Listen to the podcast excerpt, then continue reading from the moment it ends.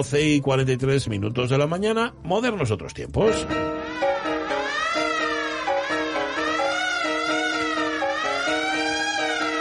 Bueno, ampliando el alcance de esta sección y de este programa, ahora mm, nos escuchan hasta los parientes de los modernos otros tiempos. Carlos La Peña, ¿cómo estás? Muy buenos días. Bueno, pues bien. Lo que pasa es que me ha entrado por la, la, a la cleptomanía como si fuera un borbón y el otro día vi un frío que estaba por ahí suelto y me lo he cogido. Ah, vale. También solo. Es- bueno, a ver, a ver, habla un poco. Vamos a ver si... Buah, estás si- hecho polvo, sí, sí, la verdad que sí. Bueno, no te preocupes, tú si ves que flaqueas, me dejas a mí. Tú no- Bienvenidos tus mocos y tú. No te preocupes. Bueno, eh, la semana pasada comenzamos a contar la historia de Francisco Arderius, formidable actor cómico, revolucionario empresario del teatro lírico, introductor en España, os acordaréis del teatro del género bufo, una forma de teatro musical divertido, picante, superficial que había desarrollado en el París, el Segundo Imperio, uno de los primeros compositores a los que podemos llamar netamente europeos, el alemán de nacimiento y formación, aunque era francés de adopción y ubicación, Jacques Offenbach. Bueno, las operetas Offenbach exaltaban la alegría de vivir a base de irreverencia y de humor. Reír y disfrutar, algo que necesitaba la población en aquellos años convulsos, lo que explica, evidentemente, el gran éxito que el teatro de Offenbach consiguió primero en París y luego en todo el mundo. Y en París, en 1865, el teatro de los bufos parisinos tuvo un espectador de excepción en nuestro moderno, en Paquito Arderius. Eso Sí, vamos, y ahí fue donde nos quedamos la semana pasada, porque Aderius, que ya tenía 30 años y que en la última década había cosechado en España una buena fama de actor, aunque aunque no tan buena, es verdad, de, de cantante, porque acordémonos de los versos aquellos de Rivera y Palacio, del Palacio que decían, cuando te veo en la escena, mira tú lo que yo paso, siempre que hablas me detengo, siempre que cantas me marcho. ¿no? Pues Arderius decidió irse una temporadita a París a conocer la capital del mundo y lo que en sus teatros se cocía. Y lo que allí se cocía desde 1855 eran los bufos, algo que fascinará a nuestro moderno que se dirá, pues en París había visto yo los bufos, ¿por qué no había haber, de haber también bufos en Madrid? Y dicho y hecho, porque si esto era en 1865, en septiembre del año siguiente, de 1866, hubo bufos en Madrid. Sí, lo anunciamos la semana pasada, ¿no? El 15 de septiembre, 11 días antes de la apertura del Teatro de los Bufos madrileños, las esquinas de la ciudad aparecieron llenas de carteles que anunciaban un desconcertante espectáculo de crédito novedoso y hasta provocador. La propuesta te- teatral de Arderius no solo replicaba el tipo de comedias alocadas y frívolas de Offenbach, sino también sus métodos empresariales. La política de comunicación de los bufos madrileños va a ser agresiva, con una campaña publicitaria constante y una gran presencia, la mayor parte de las veces muy negativa, en los medios de comunicación. Pero Arderius es un provocador que siempre fue capaz de dar la vuelta a las críticas negativas de la prensa que ya surgieron incluso antes de empezar y era capaz de convertirlas en un gran altavoz a su favor.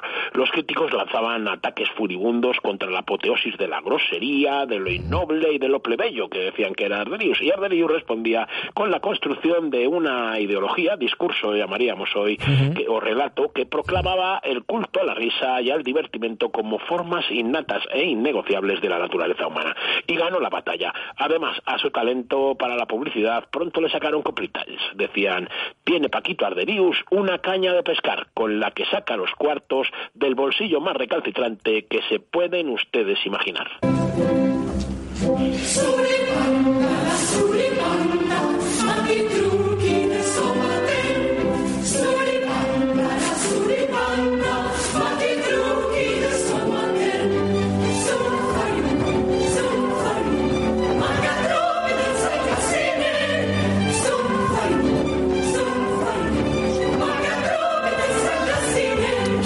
Escuchado bien, pero como en la radio no hay subtítulos, insistiremos en ello. Dice Suripanta, la Suripanta, Macatruqui de Faripén. Suripanta, la Suripanta, Suripanta de Somatén.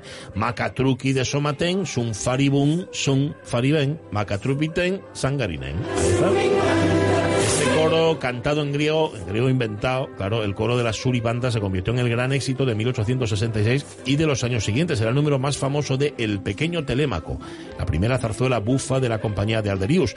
El texto era de Eusebio Blasco, la música de José Rogel y nuestro moderno dirigía el espectáculo y lo dirigía con mano firme. Eh, estas Suripantas conquistaron España hasta llegar, eh, Carlos, incluso al diccionario. ¿eh?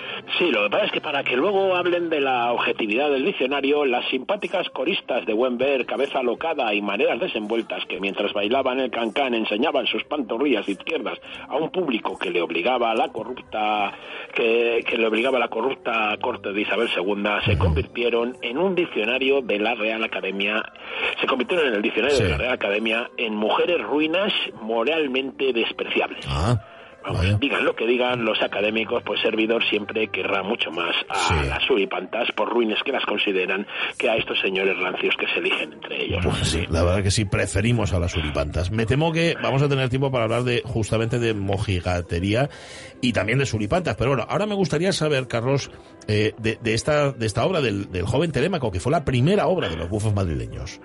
Si vamos, el aragonés Eusebio Blasco, el autor del libreto, había sido periodista de Le Figaro en París y por eso conocía bien las operetas de Offenbach. Cuenta que Arderius le encargó el libro de esta manera. Si me haces una cosa rara, nueva, estrafalaria, algo así como el Orfeo de los infiernos que he visto yo este verano en París, estrenarás la temporada. Pero necesito esto antes de 10 días. Si no gusta, perderé lo que tengo, que son 10.000 reales. Y tú tendrás la culpa. Toma. Arderius le dio 10 días y Blasco se la escribió en una semana. Toma. El maestro alicantino José Rogel, que será uno de los músicos que más colabore con los bufos madrileños, le añadió nueve números de una música graciosa, ligera y sencilla, pero además muy bella y efectiva. Tras el estreno del 26 de septiembre de 1866, hubo 33 representaciones seguidas, que luego se convirtieron en 72 al final de la primera campaña de los bufos, y además pues no, no paró de hacerse en los siguientes años. ¿no? El libreto no buscaba crear ninguna tensión dramática, sino disfrutar y divertirse en el momento con una burla, quizás tosca, del mundo de la Grecia clásica. Encima, en todo Madrid se disfrutaba cantando el coro de las suripantas o la habanera Me gustan todas en general, los dos números más famosos y resultones.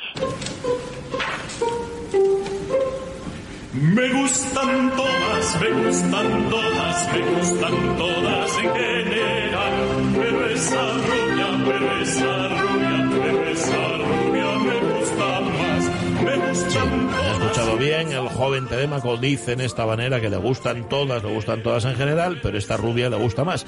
Esa rubia es Eucaris, ninfa inocente y persona muy decente, como dice una de las aleluyas que se distribuyeron en la prensa.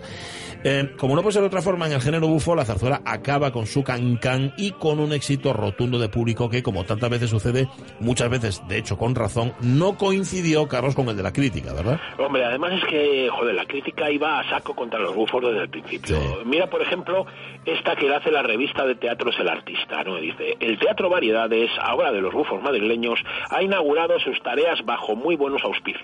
La misión que la empresa se ha impuesto, francamente.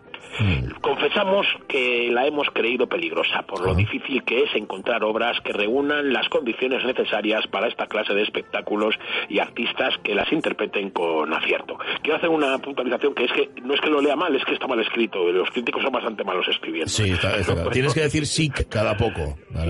La misión de hacer reír lleva en España, sigue la crítica, un camino muy tortuoso. Los escritores que se dedican a este género han llegado a creer que el público solo se divierte con chistes de colores muy subidos y alusiones políticas de mala ley, y nos hacen oír palabras de dudoso sentido y presenciar escenas indignas de un público culto muy satisfechos de que así han cumplido con su tarea de hacer reír.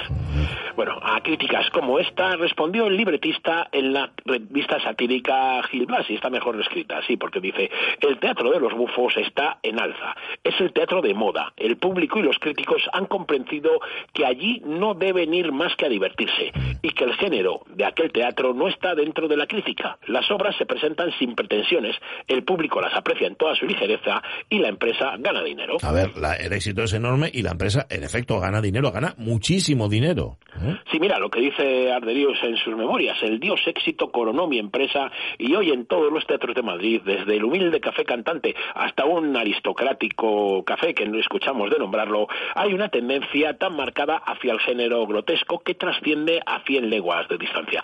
Su proyecto va a encandilar al público y además es un éxito económico brutal que tiene mucho que ver con su carácter firme e hiperactivo y su forma de hacer las cosas. Nuestro moderno habla de sí mismo como el príncipe de los bufos, el general de los bufos o el bufo mayor. Y además lleva a su compañía, como hemos dicho, con mano firme. Pero a diferencia de otros empresarios, paga bien, Ah. pero exige seriedad y profesionalidad en los ensayos. Y la compañía le responde como si se tratara, pues en vez del jefe, como un general de división. Así decía en sus memorias de un bufo, dice, tengo la satisfacción de decir que mantengo con mi empresa un centenar de familias que sin mí acaso vivirían en la estrechez y en la miseria. Tengo la inmensa satisfacción de ver que mi trabajo es productivo, que mis hijos no carecen absolutamente de nada y que el día de mañana, Dios delante, bendecirán mi nombre al verse al abrigo de la pobreza. En el baile que no nos nadie, emoción galopando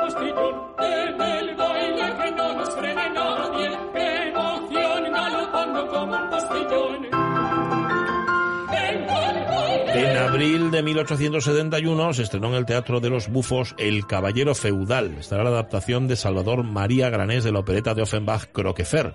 Los hermanos Goncourt escribieron en su diario sobre la original que era una pieza de inconcebible demencia, la obra más inepta que hasta hoy he visto. Eso lo decían de la original. Estamos escuchando el galop del postillón con la espléndida Irene Palazón haciendo de Flor de Loto y Francisco Díaz Carrillo como Cornibeleto en la grabación del Caballero Feudal que podéis ver en el canal de televisión online de la Fundación March. Una obra descacharrante que puede considerarse un antecedente a maravillas como La venganza de Don Mendo, por ejemplo, o Los caballeros de la mesa cuadrada, incluso. Bueno, Arderius supo siempre, y esto es importante, Carlos, rodearse de los mejores colaboradores. ¿eh? Sí, vamos, él sabe que el éxito de su aventura depende de contar con los mejores autores, los músicos más inspirados, los cómicos más graciosos y las suripantas más bellas y despreocupadas. Respecto a los autores literarios, que no olvidemos que entonces eran presentados como los legítimos autores, mientras que los compositores, aunque eran importantes, no eran mucho más que, por ejemplo, los escenógrafos, pues respecto a los libretistas, nuestro moderno recurre a los mejores, recurre a, a Luis Mariano de Larra, a Ramos Carrión, a Puente Ibraña, a Francisco Camprodón o, por ejemplo, a, mi adorado Salvador María Granés.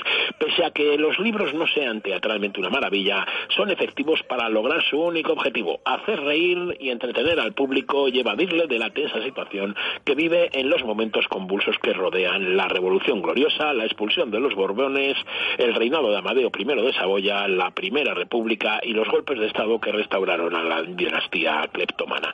Como es eso lo que se quiere, pues el público premia a los bufos madrileños con su asistencia masiva. Viajando era español, Tijuana, India un día, por ti cara de sol, al fin del mundo iría. Y ella al oír razón dijo con ironía, hace mucho calor y eso es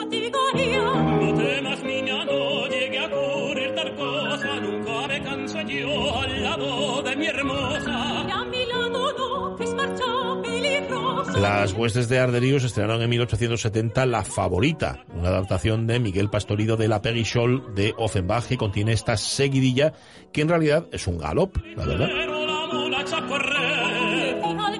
Ella es Carolina Moncada y él es Alejandro del Cerro. Musicalmente, Paquito Arderius también se rodeó de lo mejorcito, Carlos, que había entonces en el panorama zarzuelero. ¿eh? Sí, vamos, las zarzuelas búfala, bufas, pues además no son muy difíciles de cantar. No es necesario contar con cantantes de gran virtuosismo, porque tal vez es más importante pues la gracia que los Sí. intérpretes tengan como, como actores, como actores cómicos.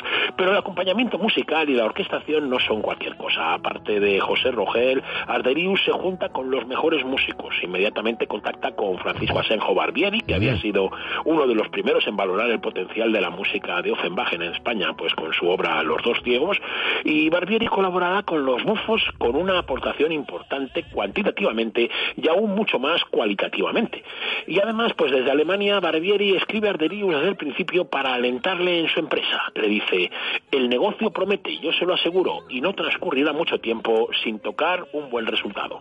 Para Arderius, Barbieri hará obras tan importantes como Robinson, La Vuelta al Mundo o, entre otras, pues por ejemplo, El Pavo de Navidad. También Arrieta, lo vimos el otro día, colabora con los bufos desde el comienzo. Ya en la primera campaña presenta una obra tan fabulosa como Olvidada y que pide a gritos tanto la recuperación como la grabación, que se llamaba Un Sarao y una Soirée. Lo mismo que El Potosí Submarino, que escuchamos el otro día, y un buen puñado de títulos más. En la lista de compositores de los bufos está también Manuel Fernández Caballero o Cristóbal Audriz, Federico Chueca o Manuel Nieto. Casi nadie. Bueno, igual que la falta de dificultad del canto se compensa con una orquestación rica, la falta de rigor teatral de los libros se tapa con una puesta en escena espectacular. Claro. En eso, vamos, los bufos de Arderius no tienen rival. Las producciones son complejas, son muy cuidadas y no escatiman en medios. Arderius, por ejemplo, es uno de los primeros en emplear en España la iluminación eléctrica, que todavía no, no existía en los teatros. Y las escenografías son muy llamativas y por encima de todo, pues está el brillo de las pantorrillas izquierdas de las suripantas, que pues cuando bailan el cancán, porque ya lo veremos la semana que viene, que las suripantas solo enseñaban la pantorrilla izquierda, nunca la derecha. Ah. primera, primera noticia. Bueno, segunda noticia porque no sabíamos que suripanta, si está en el diccionario, es justamente por culpa o a causa de Paquito Arderius, fíjate tú. Y ahora sabemos que solo enseñaban la pantorrilla izquierda. Bueno, esto vamos a tener que ampliarlo la semana que viene. Cuídate esa voz, Carlos La Peña. Vamos, haré lo que pueda. Venga, adiós, Venga, hasta, muy lunes. abrazo. Adiós, adiós, hoy. Estaba, estaba tomado, pero fue a más, ¿eh? Fue a mejor, quiero decir, Sí, fue, sí, sí. se fue creciendo. Es lo que tiene los grandes. Bueno, pues nada, contaremos más cosas de Paquito Arderius la semana que viene, el lunes que viene, cuando vuelva. Modernos otros tiempos. Tu paso es muy ligero, mi mula echa a correr. Y al caballero mujer. Marchamos, mañana volvemos, Sonia Villaneda. Bueno. Y eso que es nuestro cumple. Sí. Que podríamos decir que damos en casa. No, hombre, venimos No, pero pletóricos, eso es, ¿eh? eh. llenos de energía, Con dispuestos a vivir Sí, un nuevo año de recorridos llenos de éxito Claro, y de entonces, amor. pero ya es... va- Bueno, va. Bueno, eso tú, eso habla Eh, por ti. Bueno, Yo hombre, no sé ¿por si no? Lo de quererse. Ya no, querese siempre. Pues no, no, eso. querese siempre. Mañana estamos aquí. Quedáis con el tren de RPA y antes las noticias. Adiós, Ramón Redondo. Hasta el lunes. Hasta Adiós, José. Rodríguez. Adiós, Chao, adiós, hasta Yeah.